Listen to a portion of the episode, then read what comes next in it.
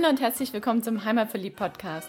Der Podcast mit den besonderen Tipps für dein Wochenende in Stuttgart, in der Umgebung und auf der Schwäbischen Alb. Hier findest du das Passende zum Abschalten, Kraft tanken, Spaß haben, für Bewegung und Entspannung und Tipps und Tricks, was du alles dafür brauchst. Wir sind Susi und Frank Reiser, deine Hosts für diese Podcast-Episode und wünschen dir viel Spaß beim Reinhören und später beim Aufstöbern des Besonderen. Für die Podcast-Episode 142 im Heimatverliebt-Podcast geht es heute hoch hinaus. Und zwar geht es heute um den Lemberg, um den höchsten Berg der Schwäbischen Alb und um den Turm, der da oben drauf steht und um die Hütte, die dort steht. Und warum kommen wir ausgerechnet jetzt auf die Idee? Wir haben schon mal, als wir über den Donauberglandweg berichtet haben, über den Lemberg kurz gesprochen.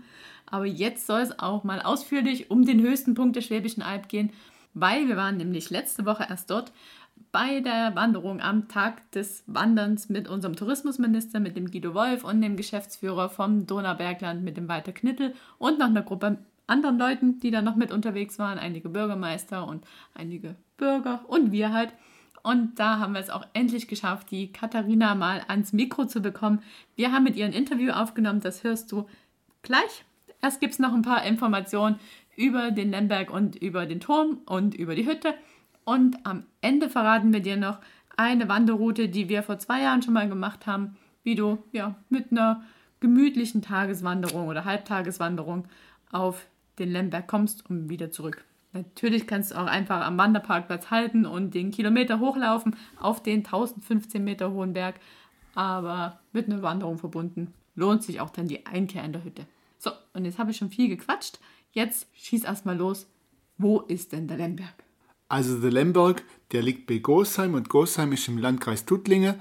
Das ist auf der Südwestalb sozusagen. Das ist da, wo die Alp am höchsten ist. Und da gibt es insgesamt zehn Punkte oder insgesamt sogar zwölf mit dem Blätteberg und dem Schafberg, die über 1000 Meter hoch sind. Und der höchste davon ist 1015 und das ist der Lemberg. Und oben auf dem Lemberg, da erwartet dann nicht nur ein hervorragender Ausblick, den man natürlich oben vom Turm hat, sondern auch noch eine Hütte und eine Grillstelle und mehrere Sitzgelegenheiten, eine schöne freie Fläche, auf der auch noch genügend Platz ist, um Federball oder Volleyball oder irgendwas zu spielen. Der Turm, der ist insgesamt 33 Meter hoch, also ragt auch über die angrenzenden Bäume weit hinaus und hat insgesamt 148 Stufen das lohnt sich auf jeden Fall hinaufzugehen, weil von da oben hat man einen hervorragenden Ausblick bis zu der Alpe. Manche behaupten sogar, man sieht den Mont Blanc. Darüber scheiden sich die Geister. Bei gutem Wetter könnte es vielleicht möglich sein. Und wenn man dann wieder vom Turm abgestiegen ist, dann kann man natürlich in der Hütte einkehren bei der Katharina Kohler und ihrem Freund Daniel Siedler und kann sich da mit Getränke und Wurst gut gehen lassen. Und der Turm steht natürlich nicht schon immer da, sondern der wurde im Jahr 1890 erstmalig angedacht. Und dann hat man sich überlegt, ja, wo stellt man denn diesen Turm jetzt hin? Stellt man ihn auf den höchsten Punkt der Schwäbischen Alb, also auf den Lemberg, oder stellt man ihn auf den Oberhohenberg, der geschichtlich viel bedeutender ist und auch viel einfacher zu erreichen wäre? Und dann ging es hin und her, also vier Jahre, um genau zu sein, hat es gedauert, bis man dann entschieden hat, man stellt den Turm auf den Lemberg.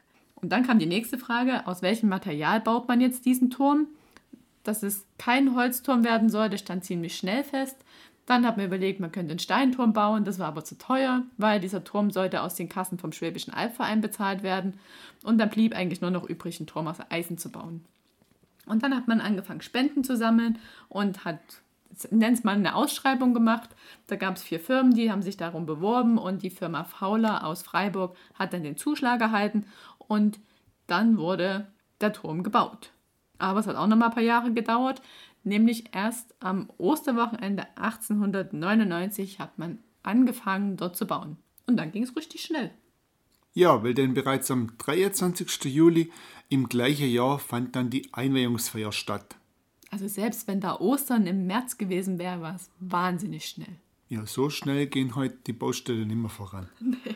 Und der Turm wurde auch allzugleich in Wanderungen mit eingeplant und Jubiläumswanderungen veranstaltet.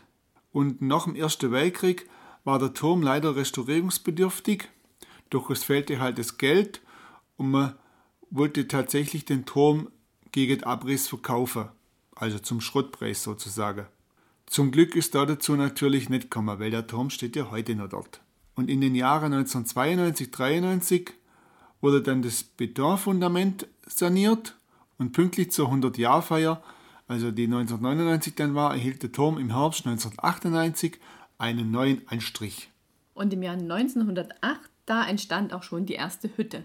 Die war damals 6 Meter mal 3,50 Meter groß und hat ganze 800 Mark gekostet. Also für heutige Verhältnisse ein Schnäppchen.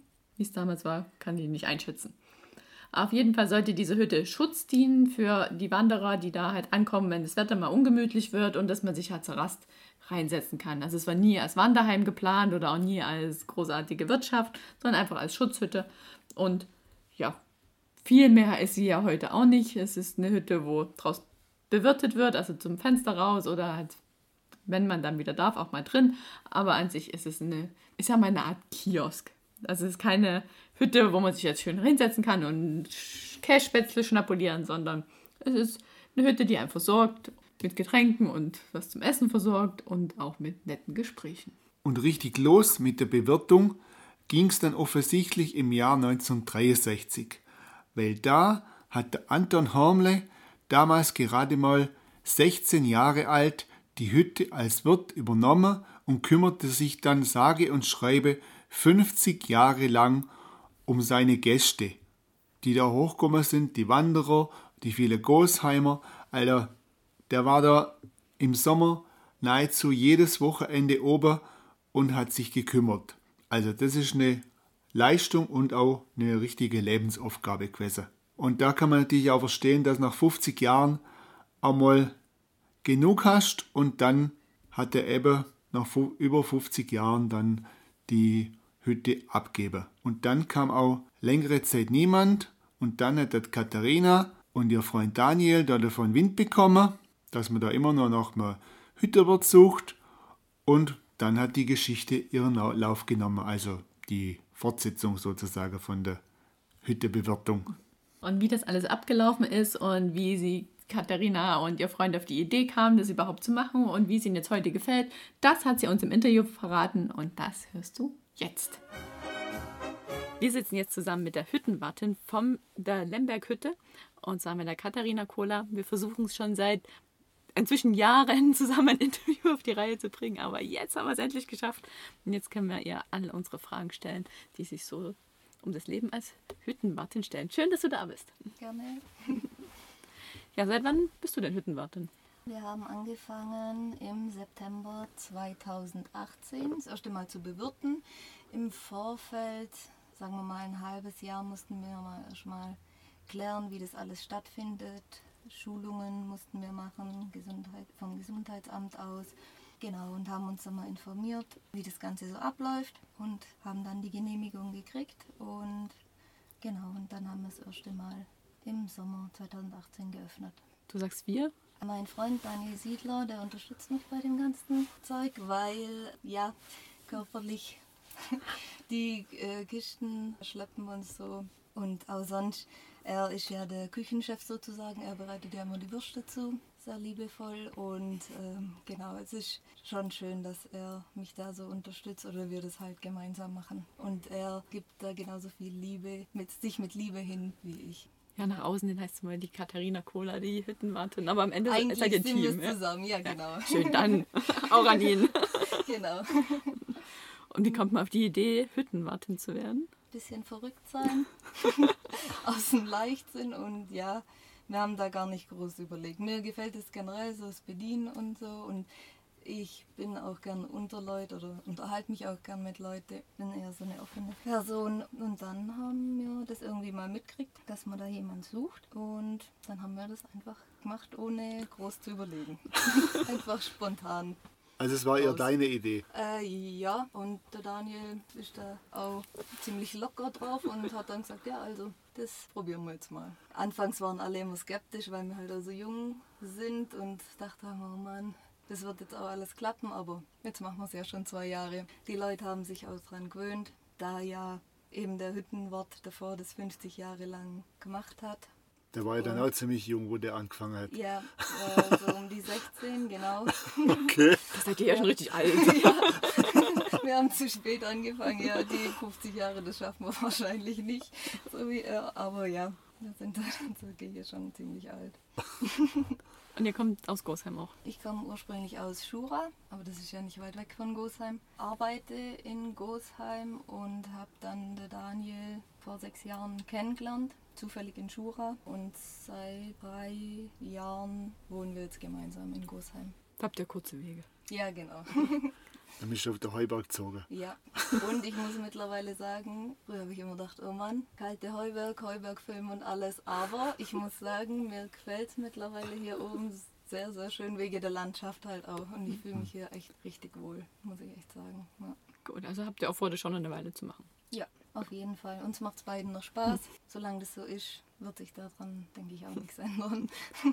Und wie habt ihr jetzt immer geöffnet? Wie sind so die, die Zyklen? Oder sagt ihr, wie das Wetter ist? Also normalerweise, letztes Jahr war das so, wir haben im äh, Zwei-Wochen-Rhythmus geöffnet, sonntags. Dieses Jahr ist ja alles ein bisschen anders, äh, Corona-bedingt. Und da wir jetzt von März bis Mai die Hütte schließen mussten, sind wir jetzt gerade eigentlich ziemlich häufig oben. Und äh, müssen wir jetzt einfach abwarten, wie sich die Situation entwickelt, weil wir uns groß nur noch draußen aufhalten dürfen. Und ja, und auch wie es sich das Wetter jetzt noch entwickelt, so die nächsten paar Wochen. Also kann man davon ausgehen, wenn schönes Wetter ist, am Wochenende, dann seid ihr oben. Ist gerade auf, genau. Am besten einfach immer nachgucken im, auf unserer Homepage lemberg-hütte.de oder im Facebook.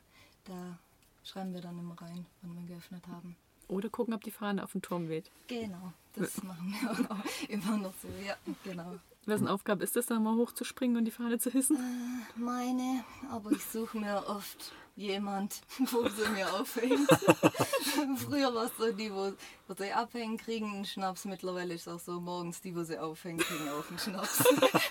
Gut zu wissen. Also da geht da immer auch jemand, findest du da jemand schon, wo morgens schon früh mit hochgeht? Ja, doch sind schon einige unterwegs. Das ist auch richtig schön, muss man sagen. Morgens, da sind wirklich noch ganz, ganz wenig Leute unterwegs. So eine Ruhe findet man eigentlich sonst selten wie da oben dann. Und wann geht also Tag los für so eine Hüttewirtin? Eigentlich ganz entspannt. Wir fangen so um neun an, alles hinzurichten. Oft tun wir schon unter der Woche alles wieder hinrichten. Und dann fangen wir sonntags so um neun an. Und dann frühstücken wir noch kurz in Ruhe und dann geht's dann los. Und abends machen wir es so, je nachdem wie die Leute da bleiben. Manchmal ist um fünf vorbei oder viele gehen dann schon heim zum Abendessen und manchmal wird es auch schon acht. Uhr. Ist ganz unterschiedlich, jeden Sonntag. Und was gibt es bei euch alles? Also Getränke, alles was das Herz begehrt eigentlich. Nur wir dürfen eben keine Getränke in Gläser ausgeben. Also gibt es auch keine Warmgetränke? Nein, das nicht. und aber alles in Flaschen. Also vom Weißweinscholle, Cola, Fanta, Spezi und ganz viel Bier für die Männer. Und für die Frauen. Und für die Frauen, ja. und zum Essen bieten wir Bauernbratwürste und rote Würste mit Brot an aus dem Kessel. Die sehr lecker sind. Verrätst du das Geheimnis, wo die herkommen? Aus der Krone aus Gosheim und das Brot kommt vom Hartwig Weber aus Gosheim. Sehr gut. Lokal eingekauft und wir waren davor nämlich auch noch in der Krone und haben Wurst gekauft. und gerade gefespert. So, jetzt ist ja die Hütte schon ziemlich weit oben auf dem Berg und die ganzen Getränke hast du jetzt gesagt und Essen. Und wie, wie kommt das da alles hoch? Also meistens mit dem Auto, wenn mein Freund dann fährt. Und man braucht halt auf jeden Fall ein Allradauto. Und wenn wir so Besuch haben oder Gruppen haben und mein Freund gerade bei der Arbeit ist, dann nehme ich halt auch mal den Rucksack und trage das Zeug hoch und laufe dann auch mal hoch. Gibt es dann auch ab und zu. Gibt es auch die Situation, dass du mehrmals läufst? So wie heute? Ja. Okay. Also du trägst aber, wir sprechen da ja vom Essen und nicht von der Bierfläschle, oder? Ja, ja. Nee, nee, das ist auf keinen Fall. Das würde ich auch nicht sagen. Okay, das ist also ja trotzdem Respekt, aber äh, äh, da Bierfläschle hinter den Rucksack und hochtrage, ja. Also, da kann man ja mal die Herren runterschicken, dass sie das Bier selber holen. Ja. Das kann man, ja, kann man bestimmt auch machen. Ja. Vom Parkplatz aus bis zu eurer Hütte, wie weit ist das? So circa ein Kilometer kann man sagen. Und ja, ich würde sagen, mit Kindern läuft man eine gute halbe Stunde. Wenn man flink unterwegs ist, ist man auch in 20 Minuten oben. Ja, weil es sind ja halt doch ein paar Höhenmeter, ne? Das ist ja nicht nur die Entfernung. Ja, das ist halt, geht halt gleich ziemlich steil nach oben, was es auch anstrengend macht. Lemberg ist ja der höchste Berg von der Schwäbischen Alb. Ja. Warst du früher mit deinen Eltern auf dir oben oder kenntest du es gar nicht? Nein, ich kannte es wirklich nicht davor. Das ist erst so gekommen, seit ich in Gosheim wohne und mir halt selber gern wandern gehen und dann auch viel unterwegs waren. So habe ich das dann eigentlich kennengelernt. Kommt ihr jetzt noch zum Wandern? Ähm, eher selten, jetzt im Sommerurlaub dann schon, aber sonst gerade eher weniger. Und was sagen sie, eure Freunde? Kommen die jetzt hoch, wenn offen ist und machen dann so mit euch Party oder Wochenende? Oder sagen die, ja, ich bin wohl. Ja, das ist halt auch voll das Schöne. Da kommen auch immer die Geschwister, die Familie. Und ähm, mittlerweile hat sich auch das so entwickelt. Man lernt ja die Leute kennen und es kommen auch immer wieder die gleichen. Und irgendwie ist das auch schön, weil man zu vielen Kontakt hat und immer wieder neue Menschen kennenlernt. Das finde ich ganz schön. Und gerade auch viele Großheime oder viele Familien kommen mittlerweile. Wahrscheinlich auch Corona-bedingt, weil viele ja auch froh sind, dass man einfach mal rauskommt. Aber das ist eigentlich so schön, ja. Also die sagen nicht, äh, ich bin wohl, sondern kommen sogar gern. Ja, genau. Das ist schön. Ja, ich kann mir das auch gut vorstellen, dass man da viele Kontakte knüpft zu Leuten, die man vielleicht auch vorher noch gar nicht kennt. Weil Gosheim ist ja jetzt auch nicht äh, so klein, Ja. sondern es hat schon eine Größe, wo man jetzt auch nicht jeden kennt, wie auf dem Dorf wie in Böttingen zum Beispiel. Ja, Dazu als zugezogen. Ja, okay, so viel Unterschied ist da nicht. ja, ja aber Gosheim ist schon noch mal ein bisschen größer. Ja. Ja, ja, ja, ist schon so. Aber Und als Zuzogene lernt man die Leute dann schon noch mal anders kennen Ja. dann auch. genau, das ist so. Ja, man muss sich da auch so dran gewöhnen an so Ortsgeschwätz auch und so. Aber ist, ist schön, ja. Und wie lange bist du jetzt schon Mitglied beim Schwäbischen Albverein? Genau so lang, wie wir jetzt die Hütte bewirten. Auch Anfang 2019 waren dann die Wahlen, genau. Seitdem bin ich im Ausschuss. Ist Also gleich Ämtle kriegt. Ja, genau. Aber ist auch ganz schön. Jetzt hatten wir neulich das Kinderferienprogramm oben. Und ja, sie planen auch immer wieder Wanderungen und so, wo viele begeistert sind. Also ist auch schön. Man kriegt auch wieder viel vom Ort mit und so. Das passt. Man hat halt ab und zu Sitzungen, aber das ist ja nicht schlimm. Also das macht Spaß. Ist gut. Ja, und zur Verjüngung im Schwäbischen Albverein schadet ja auch nichts. Okay. Also ich bin mit Abstand die Jüngste, aber ja, im Ausschuss jetzt halt. Aber sonst haben wir ja auch von der Familie Mauch.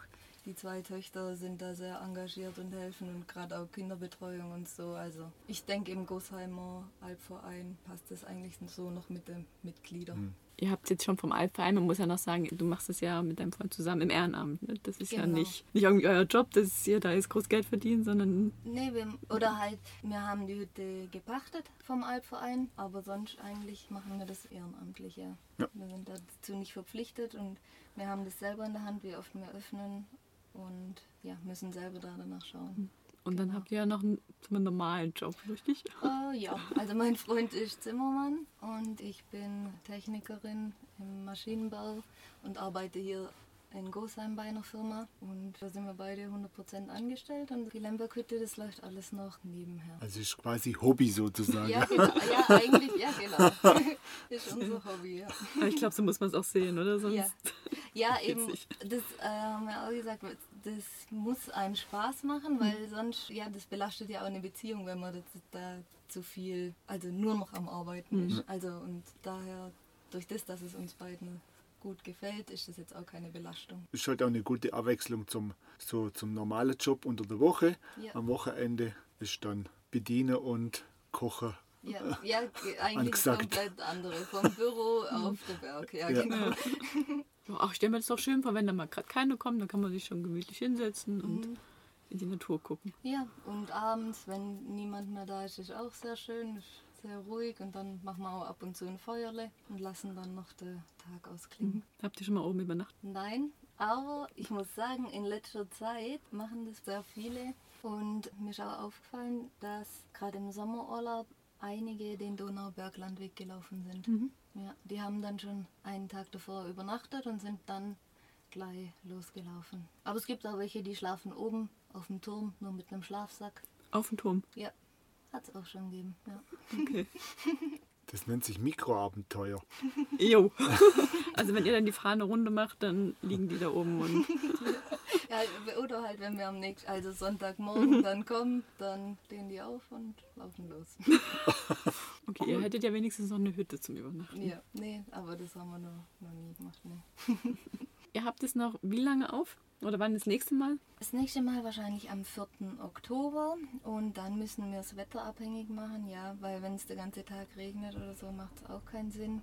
Aber jetzt hoffen wir, dass es so gut wird wie letztes Jahr. Hatten wir auch noch an Silvester auf und war strahlender Sonnenschein. Ja, das müssen wir dann einfach abwarten. Silvesterparty auf dem Lemberg. Sind Ja. das nicht, oder? Äh, doch, Doch, okay. war letztes Jahr so. War sehr, ein sehr, sehr schöner Tag. Eigentlich einer von den schönsten. Nur eben dieses Jahr wissen wir noch nicht, ob wir es machen können. Also ihr habt da noch richtig das neue Jahr reingefeiert. Ja, und cool. das ist halt richtig schön. Ja. Das Feuerwerk, man sieht halt alle. Man hat halt einen richtig schönen Blick um 12 dann oben Mhm. auf dem Turm.